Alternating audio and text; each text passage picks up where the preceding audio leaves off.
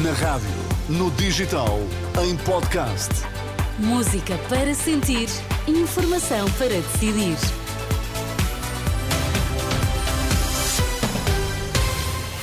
Notícias na Renascença. Para já, Miguel, quais são os títulos em destaque esta hora? PSP confirma, polícias em protesto chumbaram no teste de tiro de propósito para ficarem sem arma. Jogo Santa Clara-Porto da Taça foi interrompido esta tarde devido à chuva, vai ser retomado no final do mês.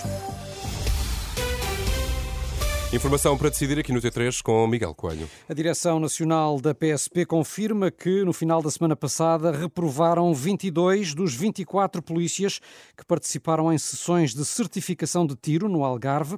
A SIC adianta que o chumbo nos testes práticos foi uma nova forma de protesto para ficarem sem arma e não poderem ir para o exterior.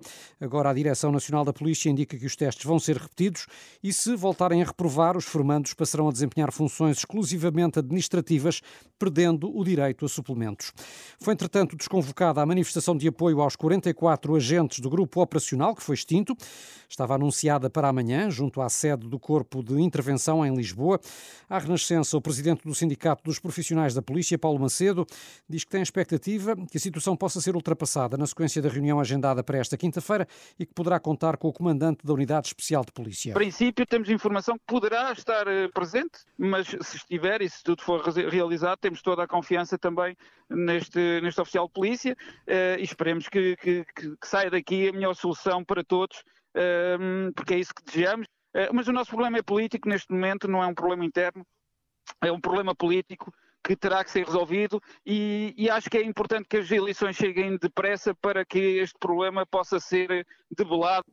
Paulo Macedo, do SPP, ouvido pela jornalista Fátima Casanova. Recordo que 44 elementos de um grupo operacional da PSP eh, pediram baixa eh, por ocasião do jogo Benfica-Gil Vicente, o que levou a Direção Nacional da Polícia a extinguir este grupo e a redistribuir estes agentes por outros grupos de intervenção. O Presidente da República quebrou, entretanto, o silêncio para dizer aos polícias e militares da GNR que é preciso garantir a segurança das eleições, reconhecendo a justiça das reivindicações. Marcelo Rebelo de Sousa defende, contudo, que os protestos não podem colocar em risco a segurança, sob pena de polícias e militares da GNR perderem o apoio dos portugueses. Em cada momento é preciso que as forças de segurança vão naquilo que é a sua contestação, nas suas ações de luta, encontrando formas que correspondam a este sentimento de segurança dos portugueses. Por exemplo, falou-se a certa altura da ideia de que uh, poderia estar em causa a realização de eleições. Imediatamente isso foi esclarecido. E tinha que ser esclarecido. Porque não era bom para a luta das forças de segurança dar uma sensação de insegurança.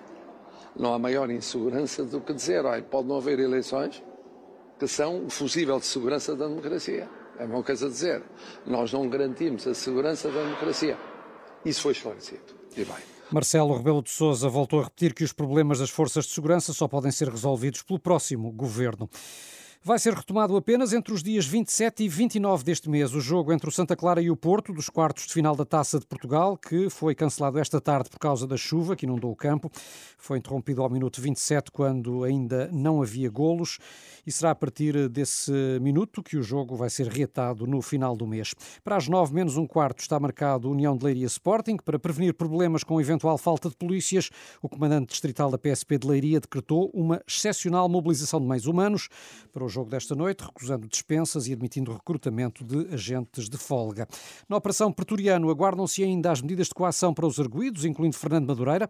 Desde as quatro da tarde que é esperado o anúncio, o Ministério Público pediu prisão preventiva para o líder dos Super Dragões. O medicamento metilfenidato, usado na perturbação de hiperatividade e déficit de atenção, está esgotado há várias semanas em Portugal. Há muita gente que precisa dele e geralmente tem uma enorme procura.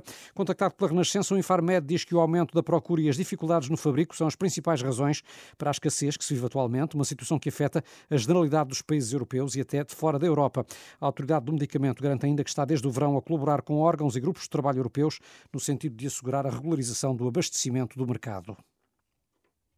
E temos agora o comentário de Henrique Monteiro, como é habitual eh, a esta hora, e hoje para falar, Miguel, dos três meses que passam eh, desde a demissão de António Costa. E de lá para cá, pouco ou nada se soube do eh, processo influencer. Henrique Monteiro, boa tarde. Esperavas que um caso que levou à queda do governo pudesse ter tido já desenvolvimentos ou não? Boa tarde, Miguel.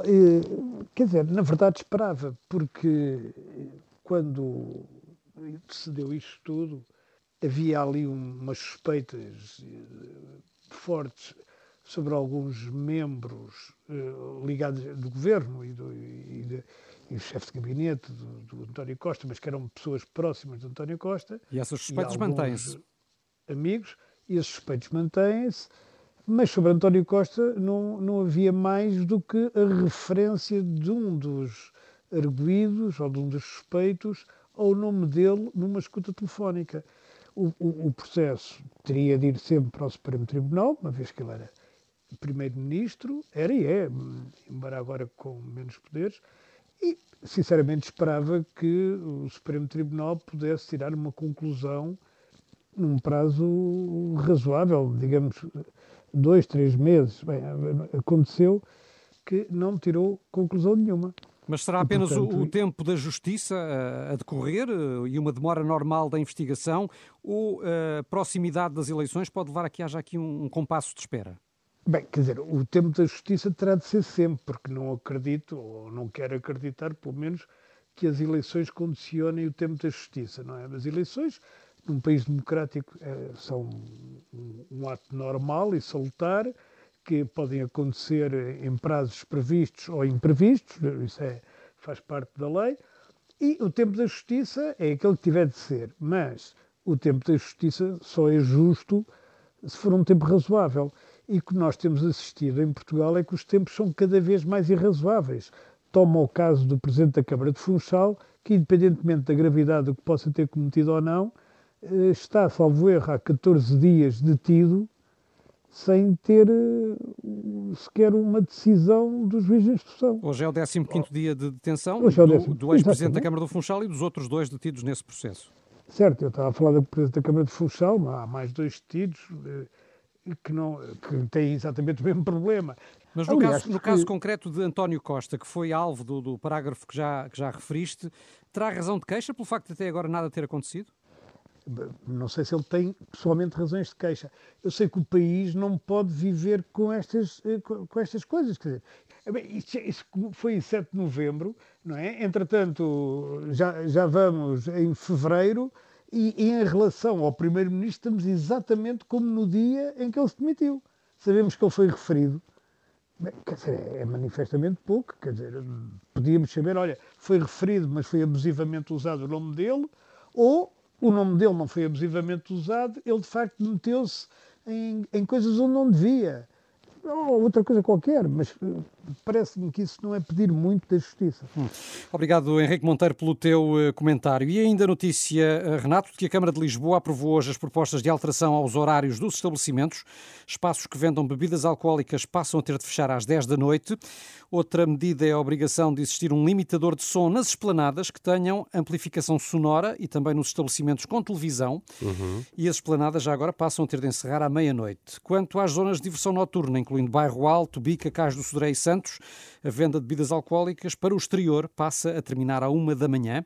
Isto são propostas aprovadas na reunião de Câmara, mas que ainda vão entrar na fase de consulta pública. Eu, por acaso, acho civilizado, não é? Acho. Quando eu visito Brinda, países onde brindas, estas... brindas estas decisões. Eu acho que quando, quando eu vou a países mas onde só estas... até à uma da manhã, sim, sim. cá fora. Onde estas uh, regras já, já, já, já são mais ou menos assim, eu acho civilizado porque as pessoas começam a ir mais cedo para os lugares vão mais cedo para casa e tudo acontece e de mais forma mais harmoniosa. Também. Por outro lado, vai aumentar a área de negócio daqueles senhores que às vezes nos oferecem coisas no meio da rua, não é? Tipo, Exatamente. Não estás interessado em comprar. Que tipo de coisas, Daniel, é que te costumam oferecer no meio da rua? Uh, flores. Não sei. Sim, Exatamente. Flores. Sim, é Daniel, eu sei que é flores. Exato, é flores, é. E uma maçã. São 7 e 9, já sabe que as notícias da Renascença estão sempre em rr.pt.